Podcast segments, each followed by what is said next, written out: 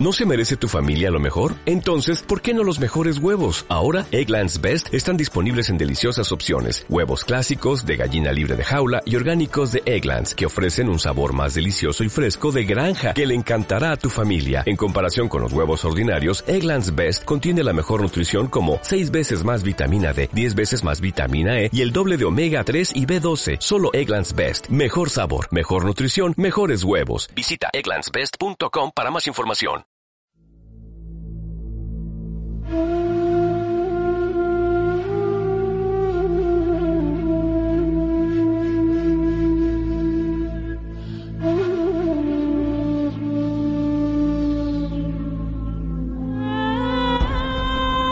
Creemos saberlo todo. Nos da miedo pensar que solo sabemos algo. Pero lo que nos aterra es la certeza de que en realidad no sabemos nada. Sígueme por los canales que atraviesan la oscuridad. Remaremos sin descanso. Iluminaremos juntos los caminos de la noche, abriéndonos paso por el canal del misterio.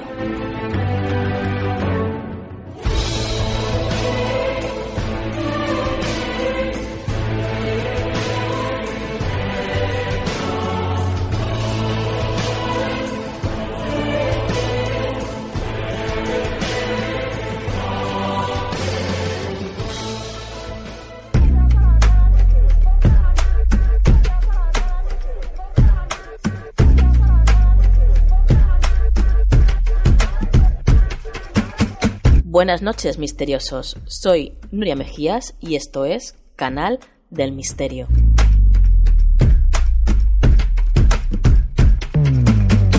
Comenzamos el programa número 15 y lo hacemos, como no, pues con muchísimas ganas, con mucha ilusión y bueno, lamentablemente en diciéndoos también que dentro de poquito terminamos temporada justamente será el día 18 de este mes y ya no volveremos hasta enero. Vamos a coger unas mini vacaciones de navidades y bueno, como sabéis, porque lo hemos estado diciendo, eh, bueno, pues en todos los medios sociales que tenemos, estamos preparando un, un programa especial para nuestro último programa de temporada y para eso necesitamos vuestra colaboración. Así que Queremos escuchar vuestras voces, queremos que os pongáis en contacto con nosotros y bueno, pues eso, conoceros un poquito más. Para eso es muy simple lo que tenéis que hacer, simplemente poneros en contacto con nosotros en tu rincón del misterio gmail.com. Y ahora os dejo con un relato que viene de la voz de nuestro compañero La voz de las tinieblas, titulado Un vaso de whisky y otro de sangre. Recordad pasad por su página en YouTube, porque es un canal lleno, lleno de estos relatos que tanto nos gustan a todos.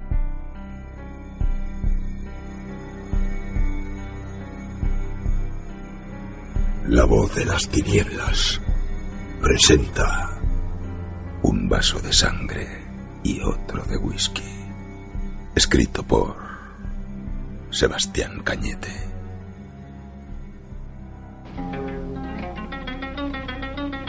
El dolor se va y vuelve.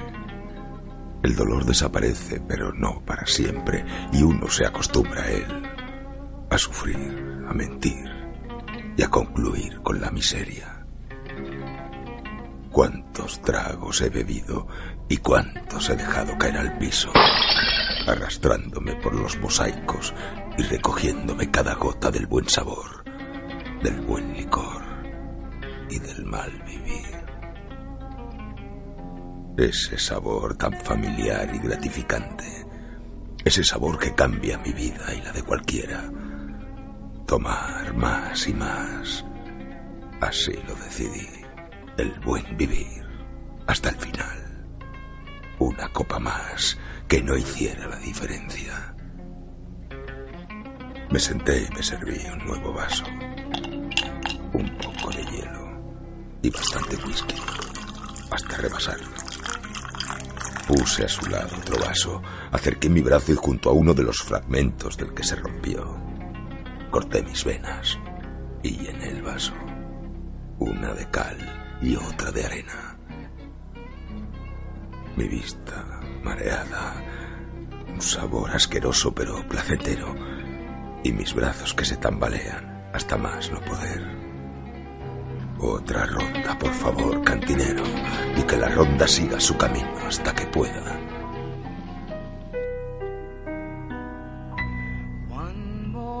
Volví a llenar un vaso con whisky y otro con sangre, mi vista casi ciega y la voz tartamudeante. Mi pensamiento en las nubes y un fuerte ardor en la muñeca derecha. Grité estando solo y sin que nadie me escuche. Otra ronda, cantinero, otra ronda. Que los vasos rebasen del buen sabor, del buen pecado y del fin de la vida de mi vida, de mi vicio. Llené una última copa que con mucha más fuerza levanté y bebí, como si nada me importara. Más afuera que adentro. Llené la otra copa con lo que quedaba de mi sangre, que no goteaba, solo resbalaba por el brazo, por mi codo, manchando mi ropa. La tomé con la otra mano con fuerza y levanté dolorosamente el vaso por encima de mi cabeza. Lo miré unos segundos, segundos eternos. Cayó al piso y yo encima, mi vista oscura y mi cuerpo sin movimiento. Un vaso de sangre y otro de whisky. Me ahogo en mi propia mugre, perdido en mis pensamientos y me rindo por la tentación que hace que mis pesares en la vida sean eternos. Ni luz ni oscuridad, pero sí un bello camino que parece no tener fin. Y a mi lado un vaso lleno del mejor beber y dos cubos de hielo. Lo bebo y lo siento en mis labios es el sabor de la sangre.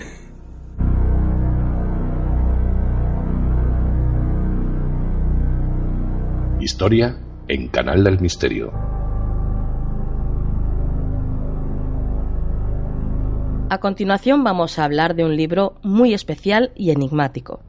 Muy pocos saben de su existencia, muy pocos saben que este libro es el preludio de la Biblia, y muchos menos saben que habla de seres extraterrestres.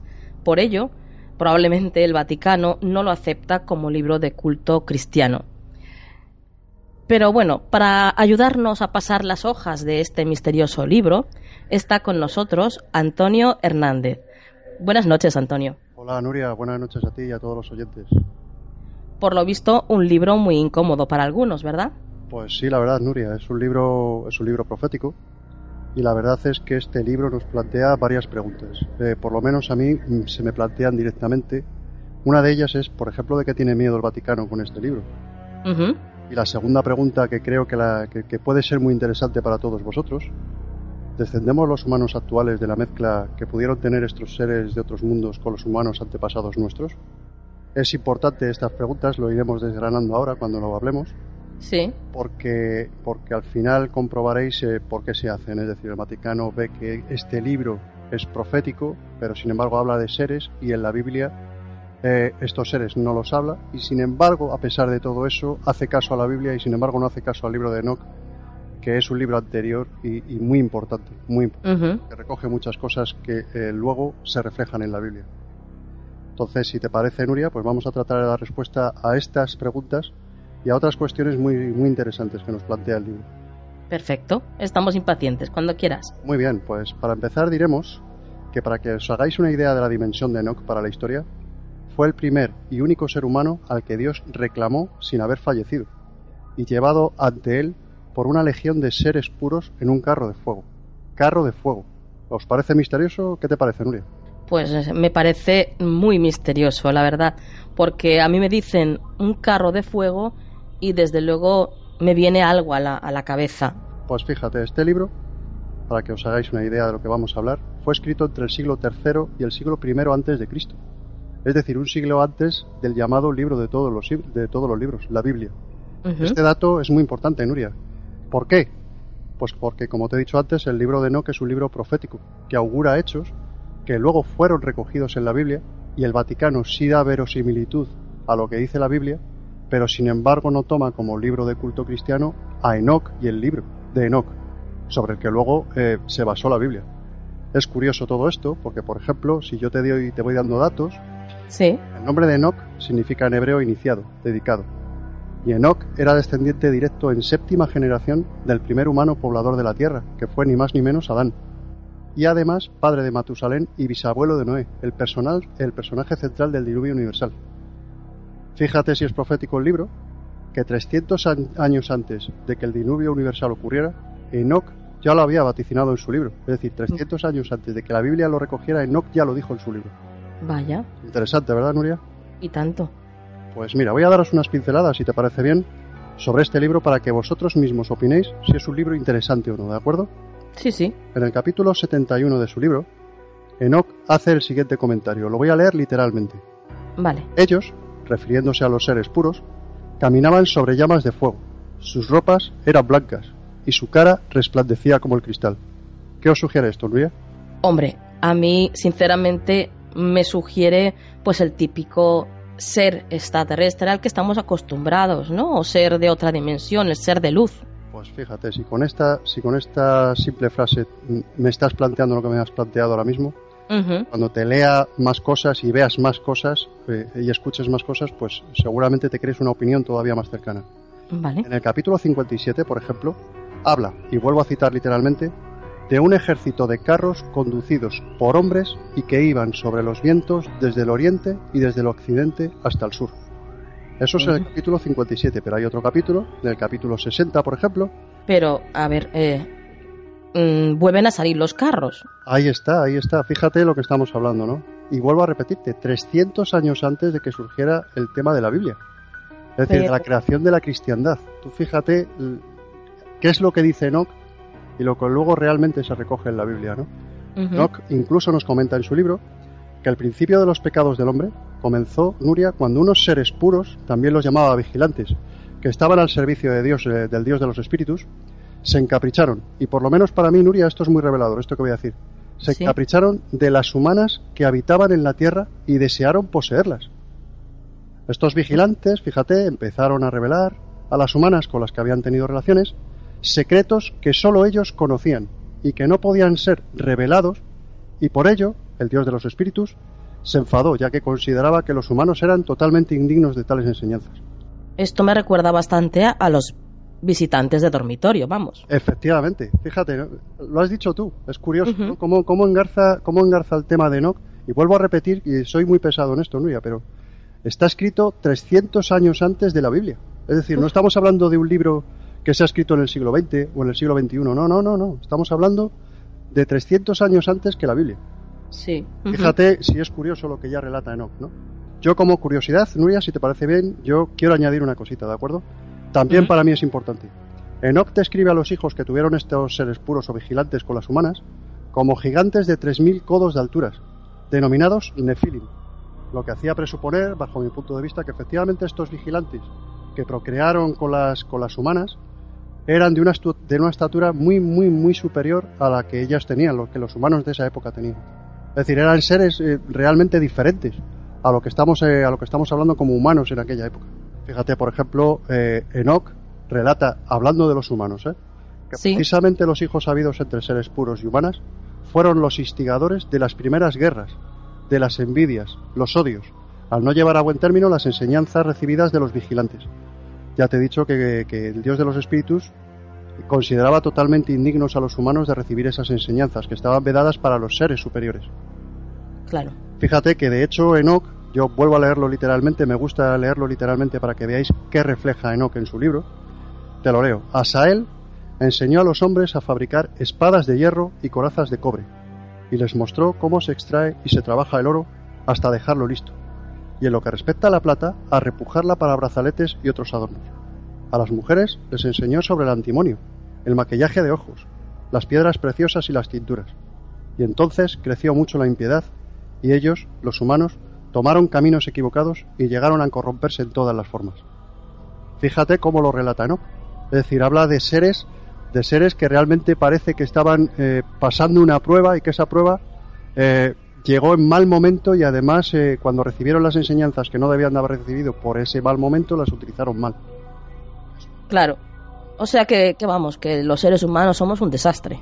Pues eh, básicamente, si 300 años antes de la Biblia ya te lo dice Enoch, Claro. y, y 2300 años después estamos como estamos, pues la verdad, Nuria, es que te tengo que dar la razón, yo no te la voy a. Enoch sigue hablando, si te parece, te sigo comentando cositas, de, de Sí, sí. retazos. Como los seres humanos habían sido corrompidos, eh, Nuria, y se estaban destruyendo entre ellos, su grito de dolor llegó a los oídos, a los oídos de cuatro vigilantes que habían sido totalmente fieles al Dios de los espíritus. Es decir, no la habían engañado con las humanas, ¿de acuerdo? No la habían traicionado. Los nombres de estos cuatro vigilantes eran Miguel, Sariel, Rafael y Gabriel. Y estos decidieron hablar, también le llama Enoch a- al Dios de los Espíritus Altísimo. Decidieron hablar con él, con el Altísimo, para que supiera todos los hechos y decidiera sobre los mismos. Solamente, fíjate, estos cuatro vigilantes eran dignos de, de entrar en el salón del trono del Dios de los Espíritus. Nada más que esos cuatro. ¿Y qué se supone que pasó entonces? Pues mira, en ese mismo, en ese mismo momento, cuando le comentaron al Altísimo lo que, lo que pasó, este, según Enoch, decidió llamarle a él, a su presencia. Y vuelvo a repetir, le envió un carro de fuego. Ya te digo que para mí es sorprendente y revelador esta expresión, un carro de fuego. Para hacerles saber por qué a los hombres no se les debía facilitar esa información eh, que a los vigilantes o seres puros les dieron. De hecho, fíjate, le indicó que nunca jamás habían estado preparados los humanos para recibir esa información y que él, Enoch, debía advertir a su descendencia y a otros seres humanos de las consecuencias de utilizar mal la misma como había ocurrido. Fíjate entonces que a Enoch, estos cuatro vigilantes, que eran los dignos de entrar en el salón del trono, más otros dos vigilantes que también le habían sido fieles al Dios de los espíritus, le he revelado, por tanto, cómo está organizado el universo, cuál es la misión de cada uno de ellos para que dicho orden sea totalmente perfecto.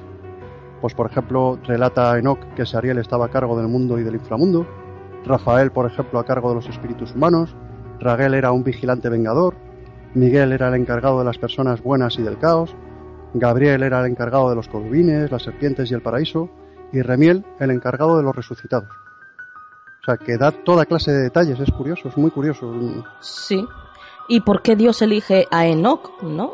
Eh, entre todos los seres humanos. Tendría que ser un, no sé, un ser especial, una persona especial, ¿no? No, lo que pasa, lo que pasa es que lo que relata Enoch es que Dios le llamó a él, el Dios de los espíritus le llamó a él, porque eh, el Altísimo le consideraba el humano más puro de corazón para llevar, a- para llevar las enseñanzas que él quería llevar a sus descendientes. Posiblemente, posiblemente porque fueran estos, eh, estos precisamente estos descendientes de Enoch los que generación tras generación difundieran la palabra del Dios de los espíritus, ¿no?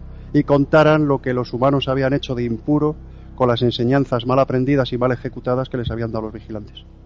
Claro. Así que esa fue la explicación que recibió realmente Enoch.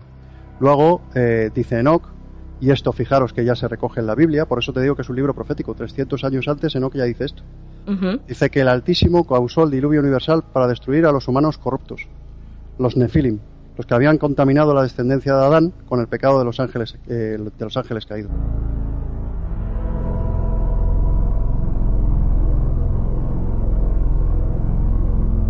Aquí yo, Nuria, cuando lo he comentado con otras personas, con otros, con otros estudiosos del libro, dicen, dicen que tienen la firme convicción de que Adán realmente fue una creación como experimento de una nueva especie, lo que hemos comentado antes Sí, sí. adaptar al universo, una especie de conejillo de indias, de máquina de pruebas, para ver el comportamiento que podía tener el humano dentro del universo y ver cómo se acoplaba, no solamente cómo se comportaba, sino también cómo se, eh, cómo se acoplaba a ese entorno, ¿no? Porque además a mí, por lo menos, me resulta curioso, Nuria, que se detalle en el libro cómo la raza humana es impura y no puede poseer esos conocimientos universales de los seres superiores tan solo en la séptima generación. He de recordar que, eh, que Enoch es descendiente de Adán, pero nada más que en séptima generación. Es decir, históricamente, si lo miras, no es un tiempo demasiado largo como para que exista la reacción de decir que, que son impuros y no tienen derecho o no tienen eh, la suficiente cordura para recibir esas enseñanzas. ¿no? Claro. Luego a mí también me parece muy resaltable el hecho de que si efectivamente Adán, como dice, como, como creemos algunos, fue una creación de, de prueba de una nueva especie, Sí. ¿cómo es posible, Nuria, que los seres superiores se embelesaran tanto de su propia creación y que desearan poseer a las hembras? Es curioso. ¿Cómo da a entender el Pues Dios? sí. Claro. ¿Cómo da a entender el Dios de los espíritus que además la contaminación es mutua, fíjate. Dice que la de los humanos por haber sido poseídos por los seres puros y la de los vigilantes que se convierten en impuros por haberse relacionado con una especie totalmente inferior. Mm, Me parece muy curioso, ¿no? Es una aseveración que por lo menos a mí me sorprende, supongo que a vos- A mí. a mí, desde luego, me parece. Me parece alucinante. Y me parece, en parte, la respuesta a la pregunta que muchos se hacen eh, referente al fenómeno extraterrestre, ¿no? La típica pregunta de. Bueno, si existen, ¿por qué no vienen ya aquí? Bajan con las naves, se presentan, somos fulanito, menganito, y, y ya está, ¿no?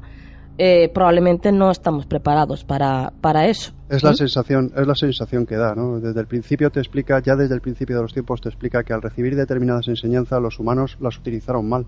Es decir, es una lección muy importante, ¿no? Porque si a ti te dan una lección, pero tú eres cabal, eres consecuente y, y eres capaz de aplicarla con buenas intenciones, seguramente esas enseñanzas son suficientemente buenas para que eh, todo funcione como debe de funcionar. Lo que pasa es que lo que da a entender Enoch, más bien lo que da a entender el Dios de los Espíritus a través de Enoch Nuria, es que el hombre eh, no tiene eh, el espíritu eh, suficientemente puro para aplicar esas enseñanzas de manera correcta.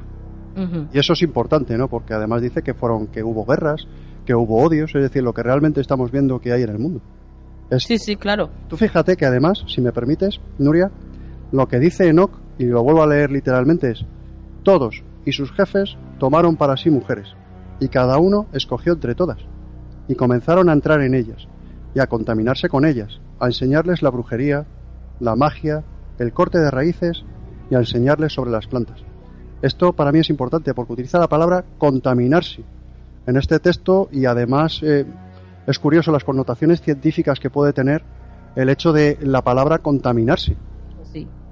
Es curioso, ¿no? Eh, Totalmente de acuerdo. Otro dato que también a mí me llamó mucho la curiosidad, Nuria, es que Enoch, como te he dicho antes, era el padre de Matusalén, pero también era el bisabuelo de Noé.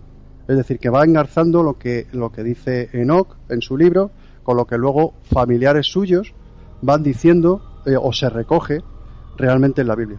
Como engarza de esa forma lo que, lo que un libro dice con el otro, ¿vale? A mí fíjate que es más curioso aún que efectivamente el hecho del diluvio, que realmente ocurrió según todas las investigaciones arqueológicas que se han realizado, abrazan con fuerza la teoría del tsunami por cielo y tierra, y no de una lluvia incesante tal y como lo describe la Biblia, porque la Biblia lo describe de una forma diferente a lo que Enoch relata en su libro. En su libro. Sí. De tal forma que fíjate, lo que dice, lo que dice Enoch, que le dice el Dios de los espíritus es, el Dios de los espíritus abrirá el grifo del cielo y también abrirá el grifo de la tierra, y el mundo se inundará librándolo de impíos. Mm, Me parece es súper interesante, Antonio, lo que nos estás contando esta noche. Vamos, nos tienes a todos embelesados. Pues fíjate, es un tema, es un tema muy, muy, muy importante porque aunque parezca que no, si le damos importancia a la Biblia, eh, no concibo que no se le pueda dar, por ejemplo, importancia o el Vaticano, no que haya gente que no le dé, sino el Vaticano no le dé importancia realmente a este libro. Porque Claro. Digo que es un libro profético, es decir, lo que dice Enoch eh, se recoge posteriormente en la Biblia y, y es curioso, ¿no? Fíjate, te, te voy a seguir añadiendo datos para que vosotros valoréis más cosas, ¿de acuerdo? Sí, sí. Por ejemplo, eh, no sé si sabéis que Enoch describe a los seres puros y tiene dados nombres al Sol y a la Luna dependiendo de las fases y las situaciones. Hasta ese punto llega, ¿no? Para Sí. el Sol, por ejemplo, utiliza los nombres de Oranies y Tomás. Y para la Luna utiliza los nombres de Asonia, Évela, Benase y Erael. Hasta ese punto llega. Da, da nombres a fases lunares, a fases solares, a la situación de intercambio. Eh, es como si, como si hubiera sido revelado todo. Es una, una cosa extraña, ¿no? Para, vuelvo a repetir, 300 ante- años antes de que se iniciara el cristianismo con el libro de la Biblia. Sí. Yo considero, y esto sí lo voy a decir, que si, si el libro lo lees entre líneas y, y procuras eh, centrarte un poquito eh, realmente en lo que dice, ¿de acuerdo? Hay cosas muy, muy interesantes y muy importantes. Por ejemplo, todos los seres puros eran iguales ante el Dios de los espíritus. Y mucho más importante es que eran totalmente iguales entre ellos, en sus características entre ellos, Nuria. Cada uno de ellos, es decir, de estos vigilantes, de estos Sí. cada uno tenía un ámbito de actuación y cada uno de ellos cumplía sin meterse en el campo del otro. Es como si hubiera una perfecta organización que, Vaya. sin embargo, Enoch y además el Dios de los espíritus asevera de forma rotunda que los humanos éramos, somos y seremos incapaces de llevar a cabo, es decir, seremos incapaces de llevar a cabo, está hablando incluso del futuro, es imposible que ante almas corrompidas podamos ser iguales que nuestros semejantes.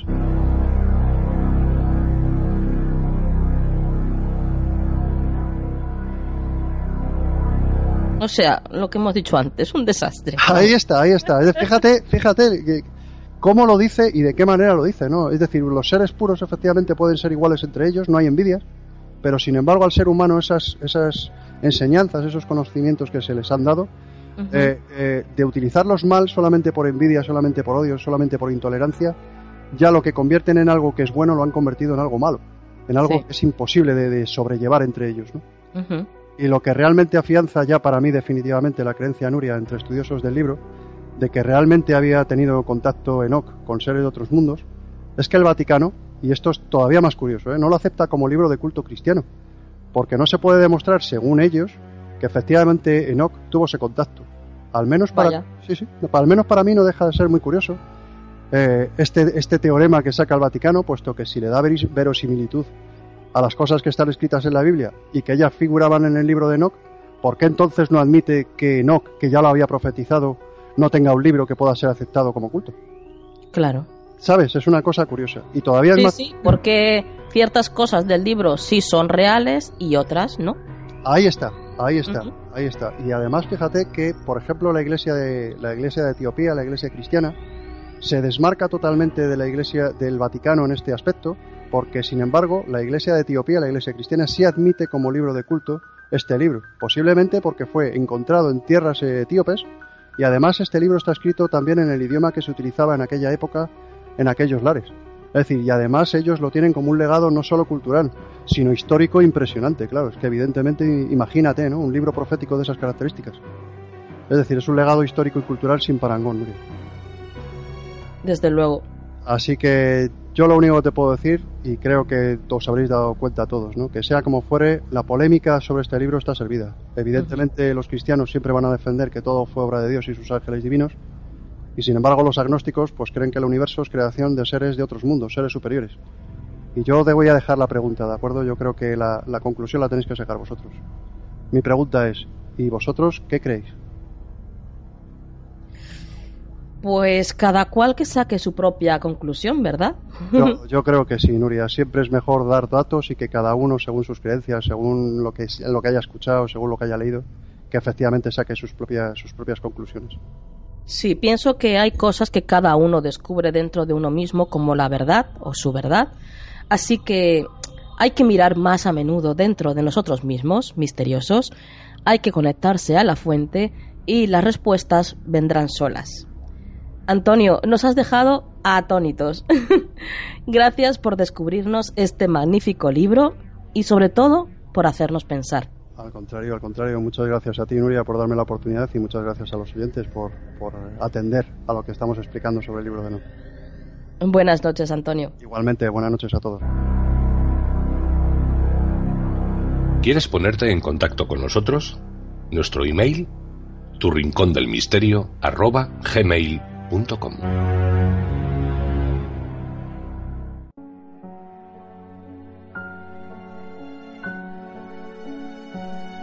Bueno, y ya está aquí con nosotros nuestra compañera Silvia Treserras para hablarnos del tarot. Y en esta ocasión va a ser del arcano número 7, el carro. Buenas noches, Silvia. Buenas noches, Nuria. Buenas noches, amigos de Canal del Misterio. Hoy hablamos del carro. En esta carta predomina el color azul. En ella podemos ver a un hombre que lleva una corona en la cabeza, de cabellos dorados, y que descansa sobre un carro con dos ruedas y tirado por dos caballos. En el carro a veces aparece la inscripción SM. El caballero lleva la mano izquierda apoyada en la cintura, adornada por un cinturón amarillo, y en la derecha lleva sujeto un cetro en posición vertical. Por estas características podemos suponer que el personaje de la carta es un príncipe o alguna persona que ostenta poder. Esto lo podemos determinar por el cetro que lleva. Los caballos suelen ser de diferente color y aparecen ladeados, como si cada uno quisiera tomar un camino distinto. Se supone que se guían solos, ya que no hay ni riendas ni látigos que sirvan para conducirlos. En el suelo aparecen algunas hierbas, generalmente cinco matas, a las que algunos autores les han otorgado un significado del renacimiento y la vitalidad. Aunque su rostro se representa muy sereno, hay algo en él que nos recuerda el poder de decisión y energía. Parece un personaje muy seguro de sí mismo. El carro está cubierto por un dosel de color amarillo sustentado por cuatro pilares. Tanto Wright como Papus y Gibelin dan una gran importancia a esta carta, pues consideran el carro capaz de rodar en la dirección deseada y que supone una alianza entre el cielo y la tierra. Para otros autores simboliza el arca de la alianza, que sirvió como tratado entre dioses y los hombres. Carros famosos son los de los tarots de Palby, Wright, Crowley, Javelin, Papus o Frederick Lionel. Esta figura siempre nos recuerda a personajes famosos de la mitología como Zeus, Juno, Apolo, Dionisio o el mismísimo Hermes. Según Frederick Lionel, autor del tarot mágico, nos dice, el hombre que gobierna el carro ha resuelto sus conflictos, unificando sus tendencias contrapuestas y renunciando a toda búsqueda de logros materiales, pues ha comprendido que el impulso que lo habita alcanzará la supraconsciencia en tanto y en cuando se abandone a las fuerzas cósmicas de sí mismo el arcano del carro es un arcano de victoria. ¿Y en el terreno personal qué significaría? La bella combinación de colores hace pensar a algunos autores que la persona que conduce el carro dirige las energías de su espíritu. Su vestimenta indica tanto lo terrenal como lo espiritual, y las ruedas representan el movimiento. Según Kaplan, el carro significa la venganza, la adversidad, la perplejidad, la evasión e incluso los viajes, mientras que si parece invertida, nos sugiere el fracaso y la derrota, entre otras posibilidades. Por otro lado, veremos que el carro significa el triunfo y el camino que conduce al éxito. También simboliza la fuerza y el éxito. Vamos a por el terreno afectivo. En el terreno afectivo puede significar, entre otras cosas, que una persona que va a tener mucha importancia en nuestra vida aparezca en el horizonte, que las relaciones con los demás sean fluidas, pero que nos sintamos atados y echemos de menos un poco de libertad. Momento de legalizar situaciones amorosas. Momento adecuado para estrechar vínculos familiares. Los sentimientos predominarán sobre cualquier cosa, y en esta situación deberemos tener especial cuidado en no reprimir las pasiones y por otro lado podremos pasar por momentos que nos encerraremos en nosotros mismos, atención a nuestra indecisión, pues podríamos perder la oportunidad de entablar una nueva relación. Y en el dinerito, ¿eh? que eso que nos gusta a todos, en el terreno económico, ¿qué significaría, Silvia? En el terreno económico deberemos tener cuidado con los inconvenientes ajenos a nosotros. Podrían impedir que lleguésemos a alcanzar nuestros propósitos tendremos que ser prudentes. Debido a nuestro frenético ir y venir, será momento de dejar algunas actividades para poder con todo. La relación con otros arcanos cambiará su significado. Realizaremos buenas inversiones, alcanzaremos una situación económica envidiable, gracias a nuestras virtudes, pero también a una magnífica suerte que nos favorecerá. En el terreno de la salud debemos tener cuidado en no derrochar más energía de lo necesaria, evitar situaciones de estrés, descansar adecuadamente y tener especial cuidado en lo que hacemos. Podríamos sufrir algún accidente. Vemos que es una carta muy positiva si hacemos lo correcto. La suerte está de nuestro lado. Tendremos fuerza suficiente para superar los obstáculos que nos depara el futuro significa movimiento en nuestro interior. También podremos tener algún viaje inesperado. Como siempre, Silvia, gracias por estar una noche más con nosotros y acercarnos un poco más del tarot. Y bueno, hasta la semana que viene. Hasta el próximo jueves. Buenas noches.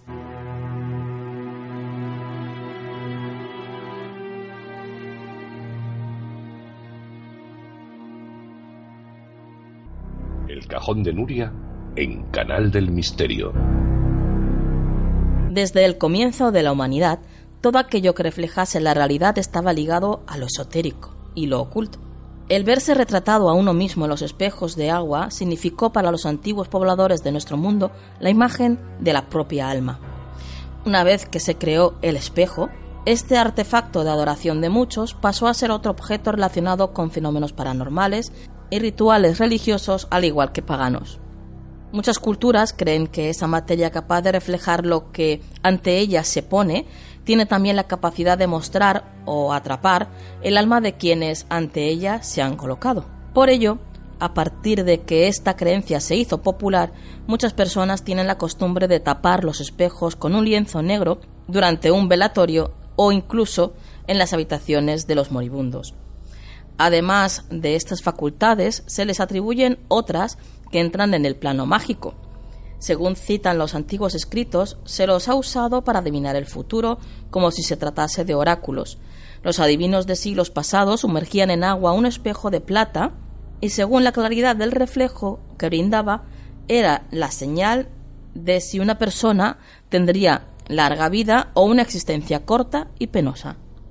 Según afirman los expertos, las personas con el don de la clarividencia pueden divisar en estos objetos diversas imágenes que les brindan información detallada del futuro. Sus poderes además trascendieron la barrera de los alquimistas y pasaron a ser parte de las leyendas populares. Muchas historias urbanas cuentan de apariciones malignas en los espejos después de recitar determinadas frases frente a ellos y mostrando algún instrumento en particular.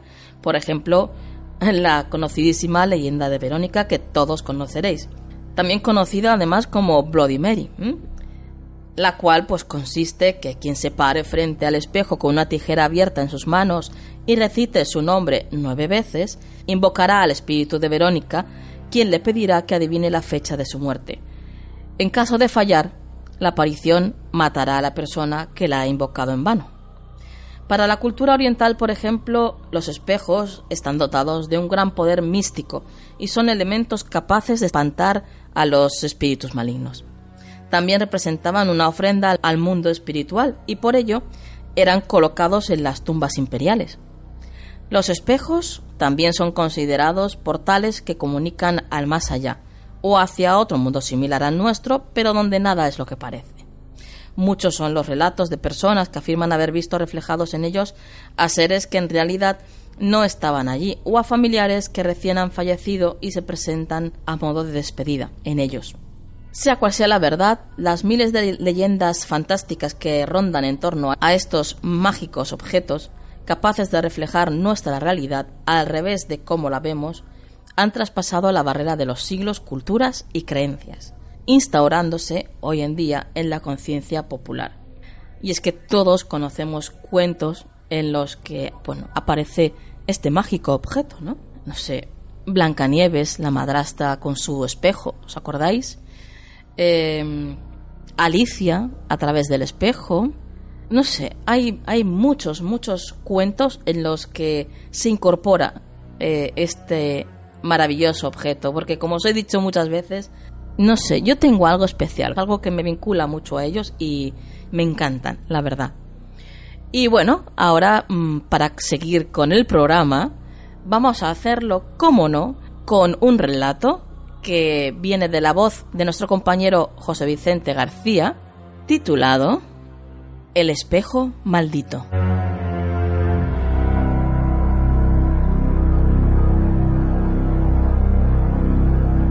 Dicen que los espejos son las ventanas del alma, que a través de ellos puedes ver más allá de tu imagen. Pues los espejos no son tan inofensivos como todos creemos. Algunos dicen que si te miras fijamente en ellos, podrás observar la peor versión de ti mismo. Otros dicen que a través de ellos también han podido ver las cosas más horribles que te puedas imaginar. Incluso hay personas que le temen, ya que, como dije, no son tan inofensivos como parecen. Mi nombre es Damian y hoy voy a contar la razón por la que le temo a los espejos. Sé que suena absurdo. Muchas personas me han dicho, ¿le tienes miedo a los espejos? ¡Qué fobia más tonta! Pero si supieran lo que vi, no dirían lo mismo. Todo empezó un día como cualquier otro. Te despiertas, una ducha, desayunas. Como siempre, mis padres se despidieron y se fueron a trabajar, pero antes mi madre me recordó que me asegurara que mi hermana llegase a tiempo a la escuela y también de que de paso llegásemos temprano a casa, ya que ellos sí que llegarían un poco tarde en el día de hoy. Sí, mamá, prometo que llegaremos temprano. Momentos después de que ellos salieran, mi hermana y yo abandonamos la casa para dirigirnos a nuestros colegios. Ana es mi hermanita menor, tiene seis años y es un encanto de mujer. Al llegar a la escuela, la acompañé a su clase y después me fui a mi instituto. Cuando sonó el timbre para el descanso, salí corriendo directo al baño. Me había aguantado toda la clase, sentía que mi vejiga iba a explotar. Después de ir al baño, me lavé la cara con agua bastante fría para terminar de despertarme, pero noté algo extraño al mirarme. Mis ojos no eran del color azul que tenían normalmente, eran de un color gris, gris oscuro. De repente un ruido me distrajo, como si alguien hubiera tocado la puerta. Me asomé, pero no había nada y volví a escucharlo. En ese mismo momento, el espejo estalló en mil pedazos, lo que me hizo abandonar el baño a toda velocidad, sin entender absolutamente nada. Cuando sonó el timbre de salida, pasé eh, a recoger a mi hermana al colegio y nos fuimos directos a casa. Hice unas hamburguesas para cenar y al terminar la suya, Ana me miró y me dijo, Gracias. Eres el mejor hermano del mundo. Le sonreí. Usualmente los hermanos no se llevan bien, pero Ana y yo éramos diferentes. Ella era tan dulce que no podía enojarme de ninguna manera con ella, ni en broma. Después de cenar, Ana se retiró a su cuarto y yo al mío, pues tenía bastante tarea pendiente en el instituto. Me senté en mi escritorio y fue entonces cuando de repente escuché un grito que provenía claramente de la habitación de Ana. Salté de la silla como un resorte, corrí hacia su habitación y al abrir la puerta encontré a Ana tirada en el suelo. ¿Qué te pasa? le pregunté aún sobresaltado. El espejo. Yo me estaba mirando en él y entonces me empujó. ¿Cómo que te empujó? Yo no. yo no. Tranquila. Ya es tarde. Debes estar cansada. Ve a dormir. La arropé entonces y yo también me fui a mi cuarto. Terminé mis deberes y me fui a la cama.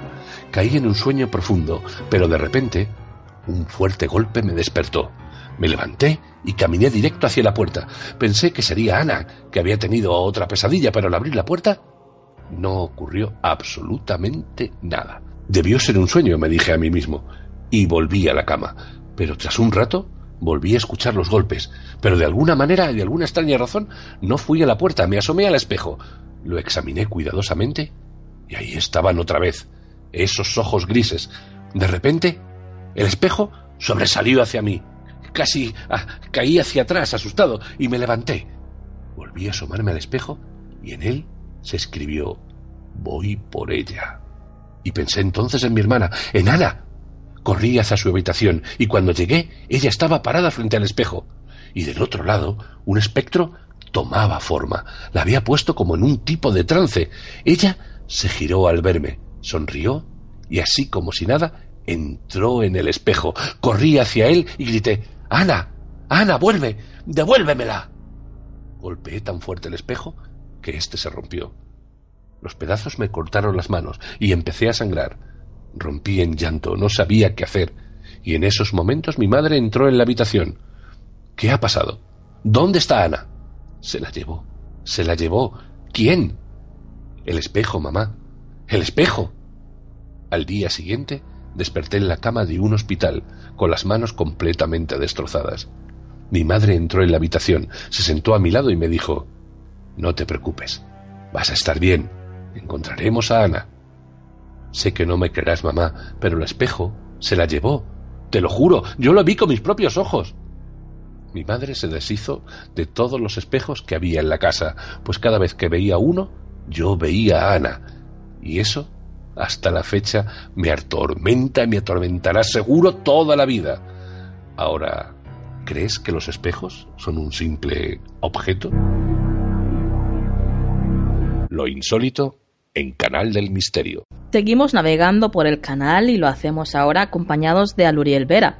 Está con nosotros una noche más para hablarnos de un lugar donde suceden desapariciones misteriosas. Buenas noches, Aluriel.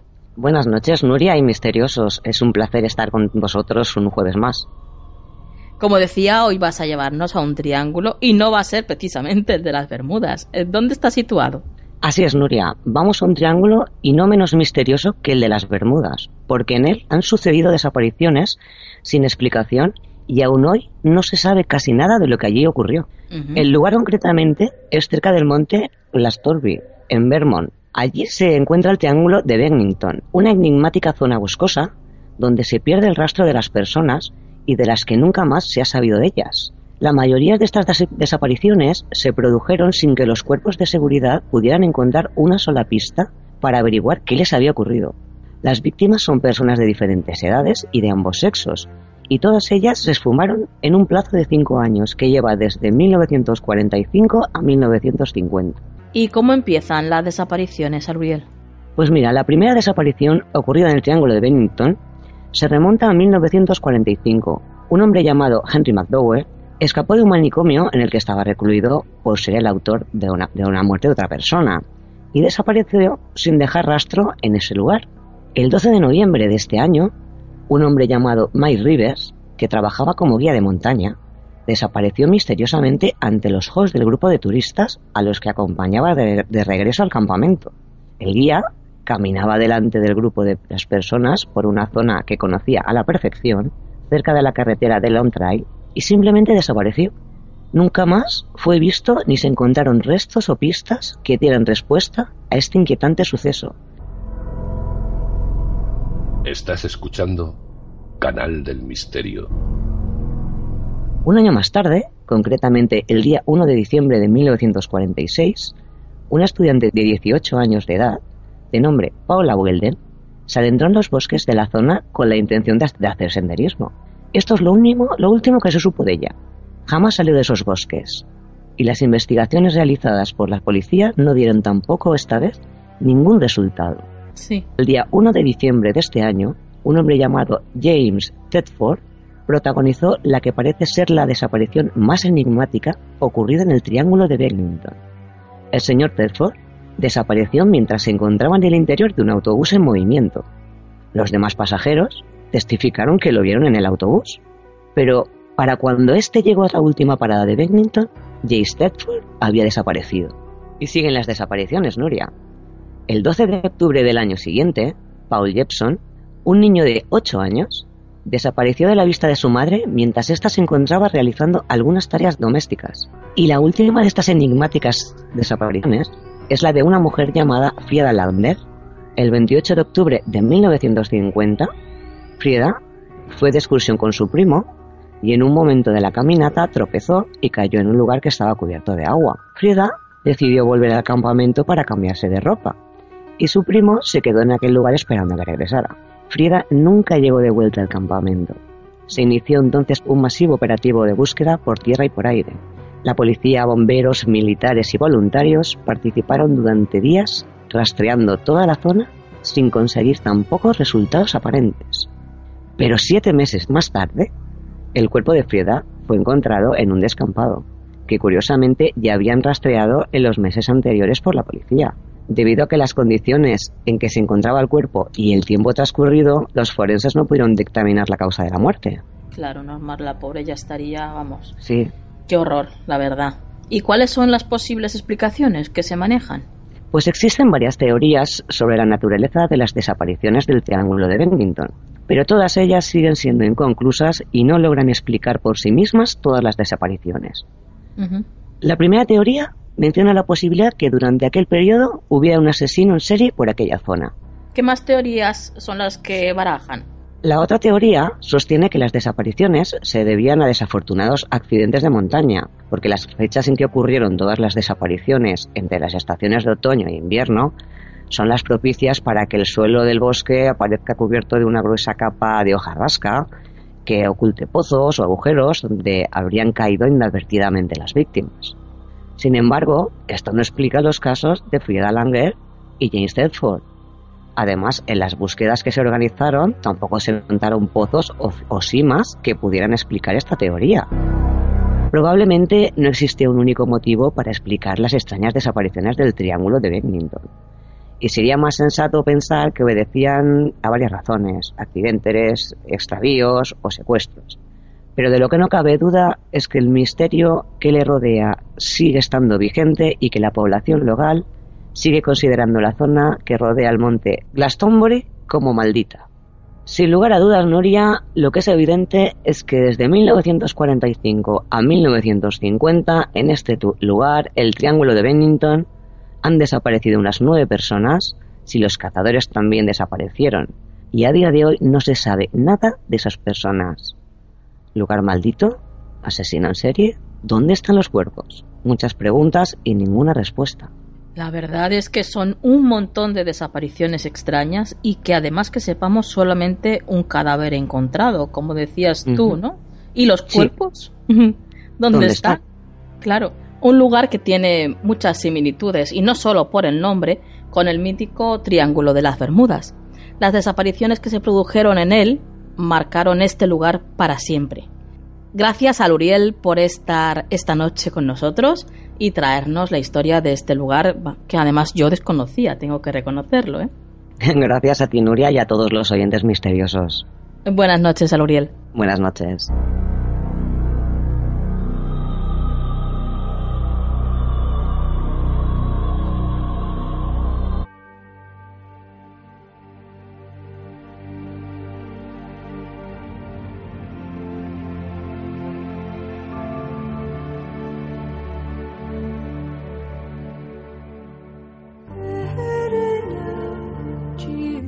En Canal del Misterio.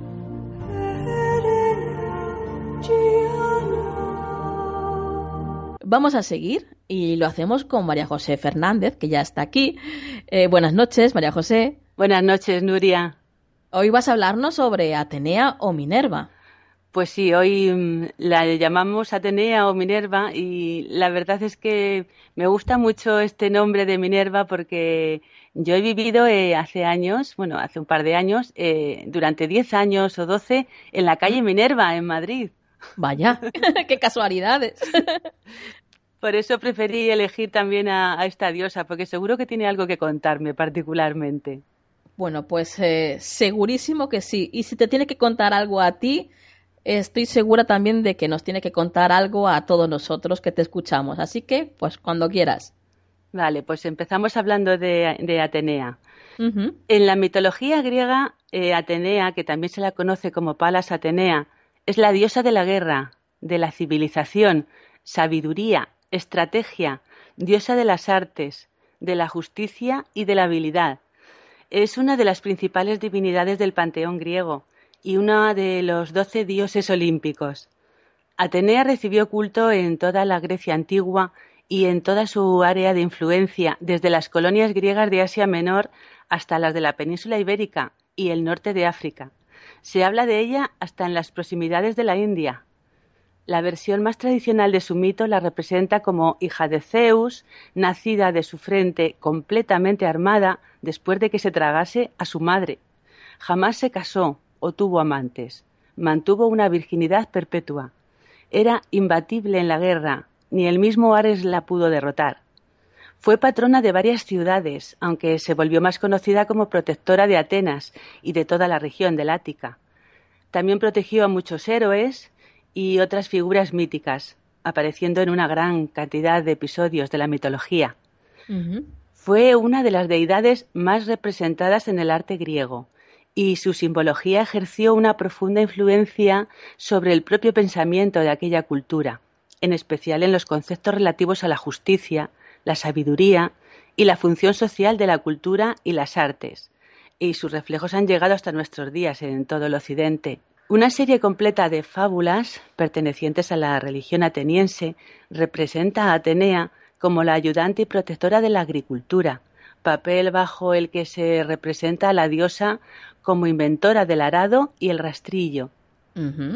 Creó el olivo, enseñó a la gente a uncir los bueyes para arar, cuidó de la cría de caballos e instruyó a los hombres en su doma con bridas, otra invención suya, vamos, que era una inventora a tope. Vaya, sí, sí. Además de las invenciones relativas a la agricultura, también se le atribuían otras relacionadas con varios tipos de ciencia, industria y arte. Y todos sus inventos no son del tipo que los hombres harían por azar o accidente, sino que requerían reflexión y meditación. Eh, como practicante del tarot me parece haber visto en el arcano número 7, el carro, la figura de Atenea. ¿Puede ser esto, María José? Pues sí, la verdad que sí. Eh, yo también me encanta el tarot, aunque no sé echar las cartas, pero la, simbología del tarot me encanta. Sí. Y realmente el simbolismo del carro tiene mucho que ver con, con Atenea. Además, hemos escuchado su significado hace nada por nuestra compañera Silvia Treserras. La verdad es que a mí también esta carta del carro me suena mucho a la Cibeles, perdona, pero soy de Madrid y la Cibeles, sí, claro. la Cibeles es mi emblema y para, Hombre. para mí es una diosa que, vamos, mueve a los leones con el pensamiento, uno para cada lado, es, bueno, también la relacioné mucho con esto. Eh, también se le atribuye a Atenea la invención de los números. Yo la, numerología me encanta y esto, esto me encanta que ella, ella tenga ese papel también. Eh, también se le atribuye la invención del carro y de la navegación. Se creía que había inventado casi todos los tipos de trabajo en los que se empleaba las mujeres, como el hilado y el tejido, y ella misma era diestra en ellos. Vamos, era una mujer súper completa. Vaya, vaya. Sí, sí. Existen muchas leyendas en las que Atenea teje bellos tapices. En la mitología romana, como te he dicho antes, Atenea es Minerva, que es lo que me atrae tanto de esta diosa. El haber vivido yo en la calle Minerva de Madrid durante tantos años y que con el tiempo le he encontrado un significado alucinante. Fíjate, y ahora estás hablando de ella en un programa de radio. ya te digo. Qué curiosas casualidades, ¿no? Bueno, la verdad es que qué atmósfera más etérea se crea cuando hablamos de las diosas, ¿verdad, María José?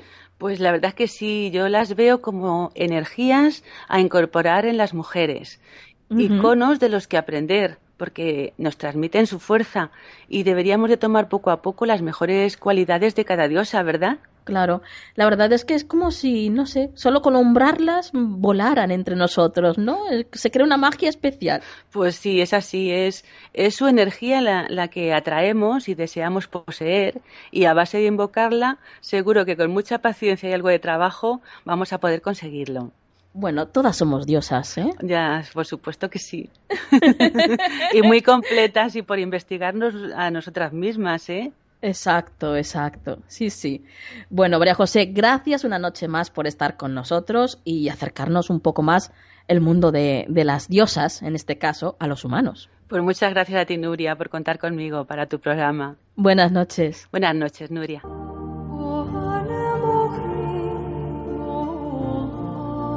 Os recuerdo a todos los que queráis poneros en contacto con María José que su email es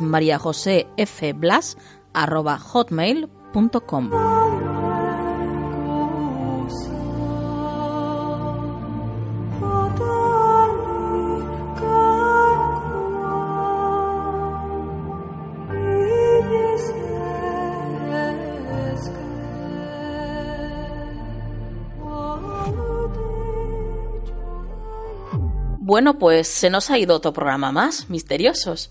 Otra hora en la que hemos estado juntos compartiendo pues un montón de, de enseñanzas, de sensaciones, de emociones y bueno, pues ya nos tenemos que despedir. Como siempre, agradecer a todas las radios que nos emiten, eh, Misterio FM, Radio DDC, Edenex y Radio Libre FM, por hacer que nuestra voz llegue mucho más lejos y a muchos más misteriosos. Y hoy os dejo con la siguiente reflexión. El primero en pedir disculpas es el más valiente. El primero en perdonar es el más fuerte. Y el primero en olvidar es el más feliz. Que la luz siempre esté en vuestras vidas. Buenas noches.